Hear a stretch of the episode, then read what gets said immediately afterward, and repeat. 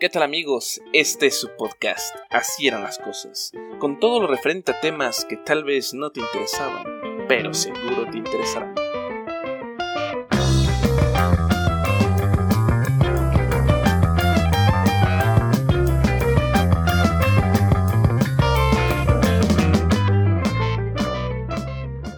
Adiós, cuñado.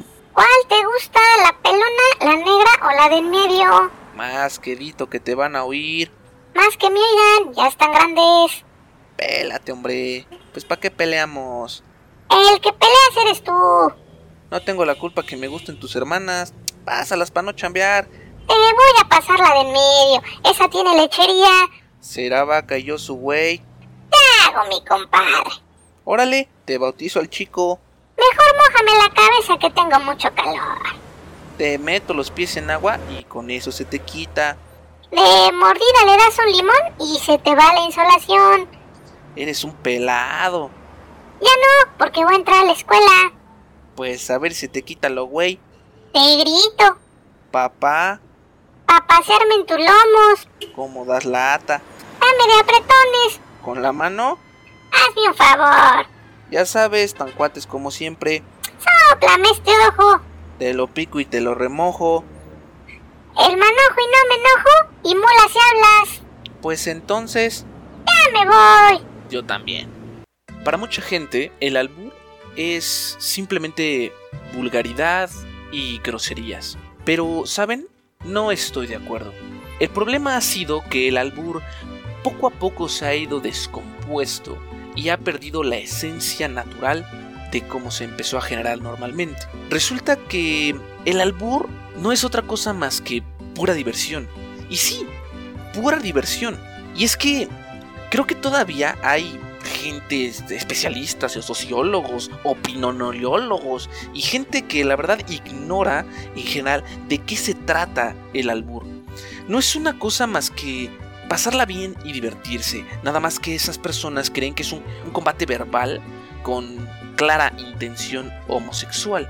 Pero, pero no es así. A pesar de que el objetivo es tratar de vencer al otro con un juego de palabras, no se trata de humillar, ni sobajar, ni tampoco de someter. Regularmente, esa gente que critica el albur lo critica por no lo entiende, ha escuchado poco y ha escuchado albures que no es como tal albur, simplemente es pura vulgaridad porque en alguna ocasión escuchó algo cuando iba en el auto y bajo la ventanilla de su auto. Pero hay que aclarar algo. ¿Saben? Hay personajes notables que podríamos decir eh, de buen lenguaje que hablaron y empezaron a mencionar el albur como algo meramente cultural. Y había varios de ellos que le tenían un alto aprecio al albur y lo expresaron por escrito en muchos textos, como por ejemplo Alfonso Reyes, Octavio Paz y Carlos Monsiváis, entre otros. Lo que quiero decir con esto es que el albur no solamente es para gente de barrio o a la gente que le puedan llamar eh, vulgar o gente grosera. No, no, no, para nada. El albur le entra a todos. Al final de cuentas, a cualquier persona, sin importar distinciones de sexo, género, clase social, posición económica, preferencia sexual, credo y otras muchas tonterías. Todos ellos pueden entender y apreciar el albur sin ningún problema. El albur mexicano es algo muy cultural y muy bonito. Como les acabo de mencionar, grandes escritores lo mencionaron y hablan sobre él. Así que lo que les quiero sacar a relucir desde el principio es que todos tenemos un alburero fino dentro de nosotros. Pero hay quienes tienen un pelado adentro. Y ese es el que no deben sacar. Primeramente, ¿de dónde viene el albur o cómo nace? Podemos hablar principalmente ahorita de cómo nace. Se dice, no estoy seguro completamente de ello con lo que investigué, solamente se comenta que era una forma en la que en México nosotros tratábamos de, digamos, burlarnos, mofarse un poco sobre lo que se vive día a día, tener un poco de picardía y cuando estábamos en la época de la conquista, que los españoles no entendían bien todo lo que nosotros hablábamos, utilizábamos ese doble sentido para poder reírnos un poco. Sí tiene una matriz cultural. Primeramente, lo que se dice es que la palabra es de origen árabe. En la Edad Media los árabes de España gustaban de un pez de agua dulce que se encontraba en el río Nilo. Le decían el alburi, que tiene la característica de brincar de pronto y era muy sorpresivo y brincaba mucho fuera del agua. Se dice que se hacía como, como el muerto y que el pescador tenía que estar atento porque de repente brincaba y regresaba al agua. Entonces tenía que estar atento para atraparlo en sus redes. Así que este, eh, como en árabe, el, el alburi se empezó a decir simplemente alburi no tardó en utilizarse la palabra tal, así, alburi, y que de ahí se venía eh, se extrae lo que es el albur. Por ejemplo, este, esto del albur es como agarrar a alguien sorpresivamente y en el albur justamente eso pasa, que tú sorprendes a alguien con este juego de palabras y él tiene que responder rápido, ¿no? Para que no se le escape el pescado al agua. ¿no? Por eso es que hay muchas cosas en las que se maneja el albur. Por ejemplo, en el juego de baraja de dos jugadores, donde quien reparte abre dos cartas, o sea, hace que en sentido figurado serían el pez que salta por sorpresa y el contrincante decide eh, a cuál de estas apuesta, ¿no? Es decir, pues eh, la captura. Digamos entonces que por eso se mencionaba que de jugar un, albur. Se utiliza mucho la palabra albur para mencionar diferentes tipos de cosas. Buscando en el diccionario, hay un diccionario, el Espasacalpe, se dice eh, que albur significa que es el acto de someter a prueba alguna cosa. En el diccionario de la Real Academia Española se dice que es un juego de palabras de doble sentido o bien un evento cuyo resultado es azaroso.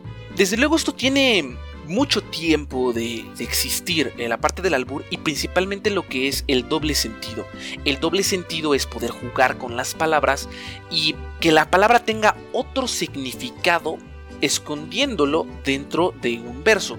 Alguien que empezó a escribir bastante sobre el doble sentido, aunque ustedes no lo crean, fue esta musa mexicana Sor Juana Inés de la Cruz, la cual eh, le gustaba mucho hacer este tipo de, de versos. Les voy a leer uno donde dice, no te des a las congojas, aunque la cosa ande mal. Tú no aflojes el tamal, aunque te jalen las hojas creo que no es necesario que se explique lo que quiso dar a entender Sor Juan Inés de la Cruz en este pequeño verso y cómo maneja ella el doble sentido. Hay algo que debemos tomar en cuenta. Sucede que cuando nosotros utilizamos en México alguna palabra, podemos cambiarla para que se escuche, digamos, menos grosera. O sea, hace que podríamos decir que para que sea más pícaro, y el propósito que es eso de, ser pícaro, es ser un poco más gracioso, hay que cambiar ciertas partes eh, una grosería que lo vuelve un tanto vulgar. Y por ejemplo, si nosotros tenemos una frase que de hecho dijo en alguna ocasión el padre Bruno en una, famosa carta, cuando el culito es para uno, solito viene y se ensarta. Si nosotros cambiáramos la palabra que se escucha grosera o vulgar como culito y lo cambiamos por aquellito, nosotros podemos entender justamente lo mismo sin que esté figurada esta palabrota, ¿no? Por ejemplo, quedaría cuando aquellito es para uno, solito viene y se ensarta. Entonces, podemos notar que cambiando ciertas palabras ya no se escucha vulgar ni grosero y damos a entender justamente lo mismo de una forma pícara. Un ejemplo muy claro es esta señora famosísimamente conocida por todos como la Tesorito. Justamente se le puso ese apodo por un comentario que dijo refiriéndose al Tesorito. Y creo que no es necesario tampoco explicar a qué se refería. Algo que representa mucho al albur y que es característico de él es que no lleva groserías. Se deben de evitar las groserías y las vulgaridades, porque justamente esa piquería mexicana es lo que conlleva a no tener que ser grosero o vulgar para poder decir algo gracioso.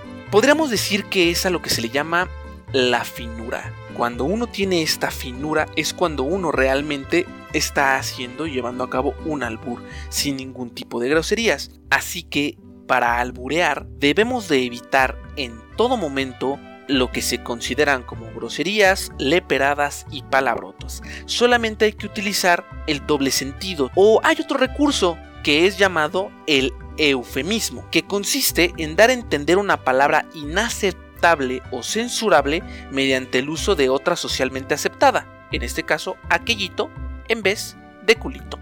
También se debe de considerar otra cosa, que el albur en realidad es unisex, no importa el sexo o contra quién se esté albureando, realmente eso no importa demasiado. Ahora, se tiene que notar también que el albur es completamente hablado, ya que es muy difícil expresarlo de manera escrita. Se dice que nació y vive en la palabra hablada y en el intercambio oral de viva voz, aunque desde luego también se puede pasar en algunos momentos a una forma escrita, realmente no se puede camuflajear de la misma forma lo que sería el albur como tal. Es más difícil disfrazar estas expresiones. Podríamos decir de forma clara lo siguiente. El objetivo de divertirse con el albur sería lograr un diálogo donde infiltremos frases con intención sexual disfrazadas de cualquier otra cosa.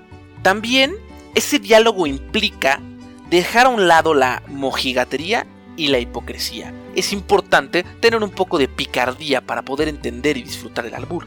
También se debe hacer el uso del ingenio, de nuestro conocimiento de las palabras y de nuestra capacidad de respuesta. Eso es muy importante.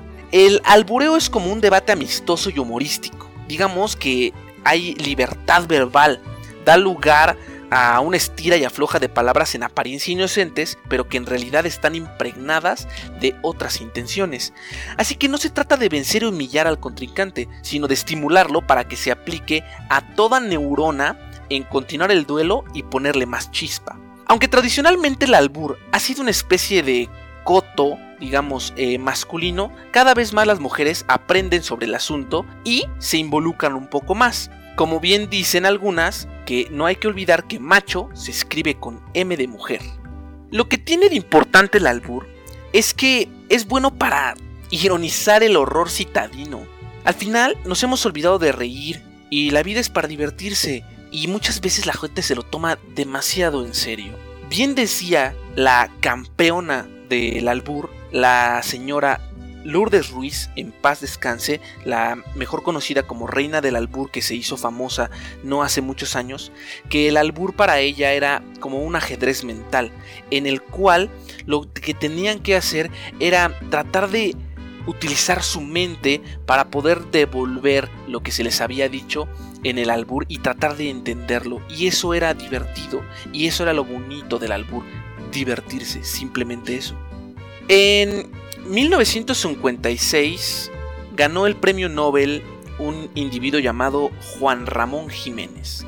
Y él escribió algo muy interesante. Él decía que la prosa necesita una vulgaridad más elevada. Quien quiere alburear de manera fina, elegante, ingeniosa, necesita poner mucha atención en las palabras e ir aumentando su vocabulario. Un vocabulario prosaico nos puede llevar a la vulgaridad, la chabacanería y la trivialidad. A la pura grosería, pues, y acabaremos en el nivel de esos cómicos que salen en la tele a decir groserías y solo con eso consiguen que mucha gente ría. O peor, terminaremos con la gente que ríe porque un sujeto contó por televisión un chiste soez, como si fuera un mérito saberse y decir groserías, y cuanto más abundantes, mejor. Y justamente ese es el problema al que hemos llegado en la comedia mexicana hoy en día. Comedia mexicana como la de antes ya no hay, en la que se decían pocas groserías y cero vulgaridades. Los comediantes de hoy creen que entre más groserías dicen, más graciosos son, y entre más vulgares son, igual. Escuchen a estos famosos estandoperos los cuales realmente dicen algo gracioso, cuentan algo cotidiano, pero lo que da risa y lo gracioso es la forma en la que lo cuentan con groserías y vulgaridades. Podemos ver youtubers famosos como el famosísimo Escorpión Dorado, Escorpión Dorado, el cual realmente todo, todo, todo lo que uno utiliza, la base fundamental de su comedia es ser vulgar y grosero. Y eso nos ha convertido en personas con menos vocabulario, las cuales ya no necesitamos del albur ni del doble sentido porque simplemente podemos decir una sarta de groserías y con eso ser graciosos. Por eso es que el albur hoy en día me sigue gustando tanto, porque hay pocas personas que lo aprecian ya que tienen un poco vocabulario, no entienden el doble sentido, están acostumbrados solamente a las groserías y a la vulgaridad, chistes vulgares a los cuales ya no tienen ingenio. Eso se ha perdido y no entienden que es parte de la cultura, es parte de nuestra jerga, es parte de todo esto que nosotros podríamos hablar, llamarle el argot. La picardía mexicana de antes era buena por eso, porque no necesitábamos ser vulgares. Ya no existen comediantes como Chaff y Kelly, los que para mí son realmente los maestros del albur ellos eran capaces de decir muchas cosas en doble sentido sin que uno lo notara de cierta forma, ya que no decían ningún tipo de groserías y no necesitaban ser vulgares. La última vez que vi a Chaffy Kelly fue en un programa muy famoso que salía a mediados de los 2000, que era otro rollo con Adal Ramones. Este sujeto hizo precisamente un concurso de albures y fue muy interesante, me gustó mucho, ya que poca gente en ese tiempo todavía tenía la idea y el concepto real de lo que era el albur y justamente Chaffee y Kelly son los que están de jueces. Lo bonito de esto tiene que ver en que el albur es tiene que ser natural, tiene que salir de la nada, tiene que salir en una conversación, no puede estar con un guion, porque el guion puede ser divertido, pero no es el objetivo del albur. El albur es este ajedrez mental en el que de momento puedas responder, porque se mide la capacidad de respuesta, no puedes tardarte y tampoco puedes repetir lo que el otro dijo. En este ejemplo que pueden encontrar ustedes en YouTube, donde sale Chaffy Kelly con Adal Ramones, lo que hacen Chaffy Kelly es darle a los personajes que se van a enfrentar un tema. Por ejemplo, les dicen verduleros, hablar sobre verduras, o sea, sé que tienen que alburearse solamente sobre tema de verduras y no tienen que salir sobre el tema de verduras. Hablar por ejemplo, de un tema en específico y ese tema tenían que respetarse. Aquí haré un ejercicio con Valerio, suponiendo que nosotros somos dos carpinteros. ¿Qué hola, maestro? ¿Cómo anís? ¿Qué horas son estas de llegar? Es que le fui a dejar el asiento al sillón de su hermana. Te voy a agarrar a palos por hablador. Si me agarra con el palo me va a dejar rosado. Entonces pásame la cola y ponte a trabajar. Se la remuevo porque viene muy tiesa. Hasta asco da trabajar contigo. Mira nomás cómo dejaste esa pata. ¡Levanto! Y mire lo sabe que la dejé. Levántale de en medio. De en medio no, porque hay un clavo. Con tus pinzas chíspalo. Le voy a chispar el acerrín. De un patín te saco el oyamel. Pásame una tuerca. Ahí te la atornillo. ¡Barras tienes en el cepillo! Me prestas para sacarle brillo. ¡Sáqueme engrudo del membrillo! De engrudo ya me llenaste la broca. ¡Ahí le va toda loca! Pero de puro centro. Da mucho de sí. A martillazos te lo justo ahí. ¿Con el martillo chico? Empino porque es muy blando para trabajar. Placa campachana le voy a sacar. Del tubo tienes que apretar. Contra el piso va la duela. Líjale hasta que me muera. De un tronco haré la caja para su entierro. ¿Para entierro? Entiérrame en el Dolores. Ay, ya me ensarté yo solo. Ni modo, chavo. Te tocó la de haber ganado. Ni me fijé, porque en albures usted siempre me come. Espero hayan notado tres cosas básicas sobre el albur. El primero es que los dos personajes no se salen del tema. Tratan de mantener el mismo tema de seguir en la carpintería y utilizan todas las herramientas que hay en una carpintería. Esa es una de las partes principales. La segunda es que no notarán que hay groserías ni vulgaridades. Y la tercera es que se lleva cierto ritmo. El ritmo no es obligatorio, pero este ritmo es sobre la rima que se llega a hacer sobre algunas frases. La idea es que este doble sentido de las palabras se pueda ocupar para dar a entender cuando uno habla sobre palo, cuando uno habla sobre oyamel, cuando uno habla sobre cola, sobre tornillo. Todo este tipo de cosas tienen un contexto y una connotación sexual, pero viene escondido detrás de o un eufemismo o simplemente de este doble sentido. Y de ahí la maravilla del albur. Así que estoy seguro que no todos entendieron lo que se mencionó. Algunas cosas son más claras que otras, pero les puedo decir que en cada frase, en cada una de ellas, en cada pregunta y en cada respuesta hasta la última, existe un albur, un doble sentido. Cuando apareció la reina del albur en una entrevista, la señora en paz descanse Lourdes Ruiz, empezó a ser entrevistada por muchas personas. Y un poquito antes de ellos, los que empezaron a hacer un poco sobre el tema del albur y empezaron a retomarlo, más o menos, fue el Estaca y Videgaray. Estos dos sujetos empezaron a hacer algunos audios con diálogos de albur. Sin embargo, pues como les decía, ¿no? Por radio y televisión se transmiten algunas cosas como de albures, pero pues como tienen un guion, no tienen el mismo chiste. Donde realmente se ve lo malos que son ellos para alburear y que no tienen ni idea de cómo hacerlo, es en una entrevista que hizo Marta de Baile a Lourdes Ruiz, a la reina del albur, y a estos dos sujetos, en la cual Marta de Baile les dice a ellos dos que por qué no se enfrentan los dos contra Lourdes Ruiz. Y justamente ellos contestan que pues es que realmente ellos lo que tienen son frases prediseñadas, albures prediseñados, pequeños guiones que realmente ellos no saben alburear así pues de la nada. Eso no tiene chiste, que eso no es alburear, eso no es alber albures. Conocer palabritas y hacer guiones no es realmente la finalidad. Ok, a ver, échales un buscapié cañón. A ver. A ver, pues ustedes pregúntenme, díganme. Mm, es que es más fácil así que, que si me invento. Venga. A ver, a ver, ¿qué será? A ver. Es que necesito buscar mi lista. A ver. ¡Ah, qué chingo! A ver. Es que nosotros no A ver, hacemos tengo esos una. duelos. Es como la vez que nos pusieron a- en un duelo en ¿Sabes un programa qué de me tele contra los encanta? Mascabrothers. Aquí estoy leyendo. Nos arrastraron porque, Horrible. porque pues, ellos son unos pelados. A ver, Ah, Lourdes. así los quisieran Lourdes. ustedes. Que conteste algunas Lourdes, algunas Eduardo y algunas Es que José nosotros somos Ramón. muy es que malos nosotros para eso. sabemos de hacer eso. El albur es parte de la cultura y de lo que realmente somos los mexicanos. Además, solo se hace en México, por lo menos el albur como tal, no tanto así el doble sentido. Bien claro decía Monsiváis que para conocer un poco de la cultura mexicana se debe empezar a conocer los albures. Al final, todos tenemos que enfrentarnos a ellos en algún momento, porque es parte de la supervivencia y hay que aclarar que no es fácil, porque contestar a un albur sin que sea evidente la respuesta es difícil. Y también es importante que las frases tengan sentido y no se pierda el hilo de la conversación. Eso es realmente interesante, así como los ejemplos que les puse hace unos momentos. Buenas tardes, el señor Emeterio el Prieto. A sus órdenes, Le vengo a cobrar la cabeza de una máquina. me molesta que me vengan a cobrar a mi casa. Por atrás de la letra decía que hoy pagaba. Me da la impresión que ya se le dio algo. De todas mangueras debe el resto. Se lo paso a dejar. ¿Cuánto es? Un milagro nada más.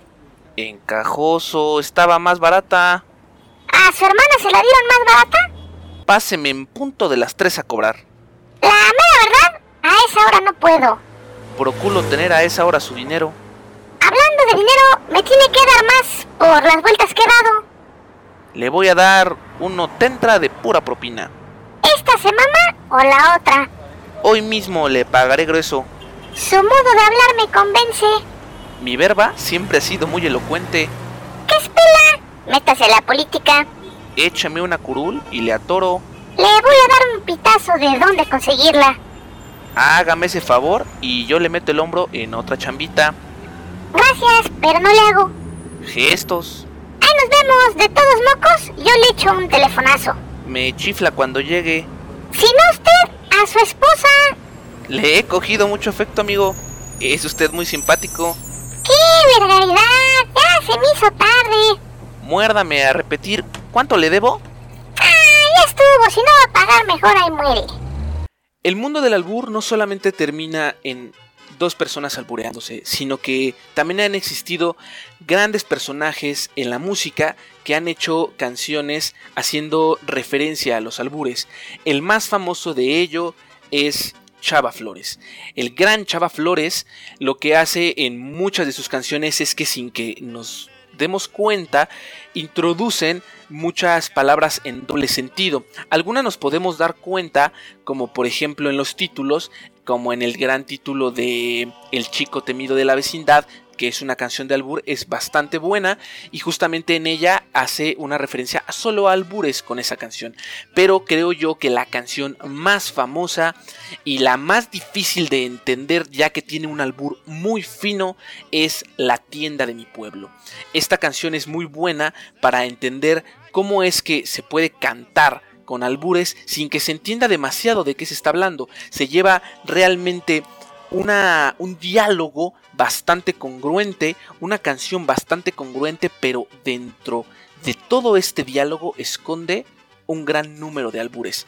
Así que, para terminar con este podcast, los dejo con esta canción que espero les guste. Y como decía Rubén Schwartzman, la música dedicada para las mujeres y la letra para los caballeros, si le entienden.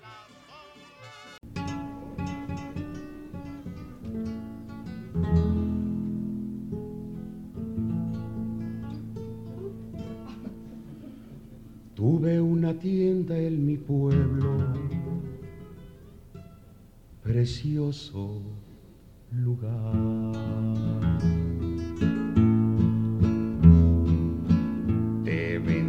De un camote de Puebla un milagro a Zambuto. Pitos, pistolas pa' niños, te hacía yo comprar. Pa' tu cruda una panza te inflaba una llanta al minuto. Aros, argollas, medallas podías tú adquirir.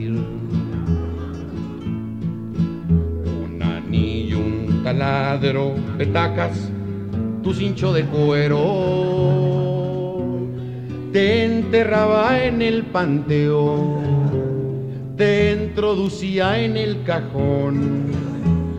Antes con un zapapico abría tu agujero. Me dabas para alquilar alguien que fuera a llorar. Mientras lloraba, alumbraba con velas tu entierro. Aquí termina la parte triste. Era una tienda como cualquier tienda, como el puerto de Liverpool, el Palacio de Hierro, Sunburns, Woolworth, you know, puras compañías 100% nacionales. Sacábamos unos desplegados en el periódico bien bonito los domingos. En el departamento de agarrotes de Sumurbia había lo siguiente. Así es esto. Tomen nota. Leche, tu té, chocolate, tu avena o café. Te sacaba las muelas picadas, dejaba las buenas. Pasas el chico zapote, picones con miel, esos eran del bajío, ¿eh? frescos. Había métodos, tubos o huevos o platos o leña. Desde Apizaco a Yocotes mandaba traer. Exportaba el chipotle en cajones, también la memela. Chupones para el bebé, de un agorero hasta un buey. Chochos y mechas, bizcochos, tiraba rayuela. El día de madres vendí uh, lo que el día 20 metí. Nabos, zanorias, cejotes y chile en cazuela. Claro, tipo casero, ¿eh? en rajas. Bien, como debe ser, ¿no? Plumas en sacos de lona o tela de cuir. Y tallos de rosas, mangueras y limas, mangos, mameyes, cojines, trasteros de aquí. Había zumo de caña, metates, tompiates, tarimas. De un embutido, un chorizo podía usted llevar. De aquella aquí traen los inditos dijuera. Te acomodaba al llegar en mi hotel particular. Tres pesos más te sacaba por la regadera. Pero un buen día me perdí y hasta mi tienda vendí. Solo salvé del traspaso la parte trasera. Tuve una tienda en mi pueblo, precioso lugar.